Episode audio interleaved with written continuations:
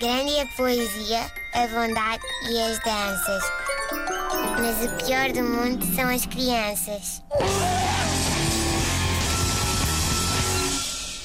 A pedido de, a pedido de várias famílias, ou antes. A tua e a pedido, minha, Não, só, não, não, não? não, É pedido de várias famílias que estão prestes a existir. Ah, Eh, ok, ok. Eu hoje vou aqui falar de um assunto relacionado com gravidez.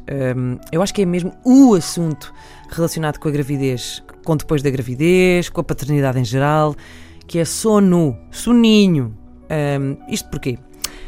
Uma das coisas que sempre me encanitou muito quando estava grávida era as pessoas que me diziam: aproveita agora para dormir, porque depois não podes.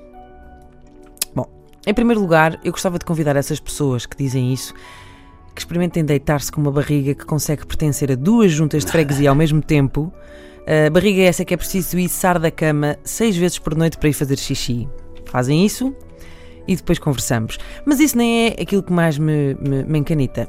Quando as pessoas dizem dorme agora que depois não podes, estamos a falar de quê? De uma espécie de banco de sono que anda aí que eu não sei, tipo uma conta poupança do sono. Durma agora e use depois. Eu já estou a ver o anúncio.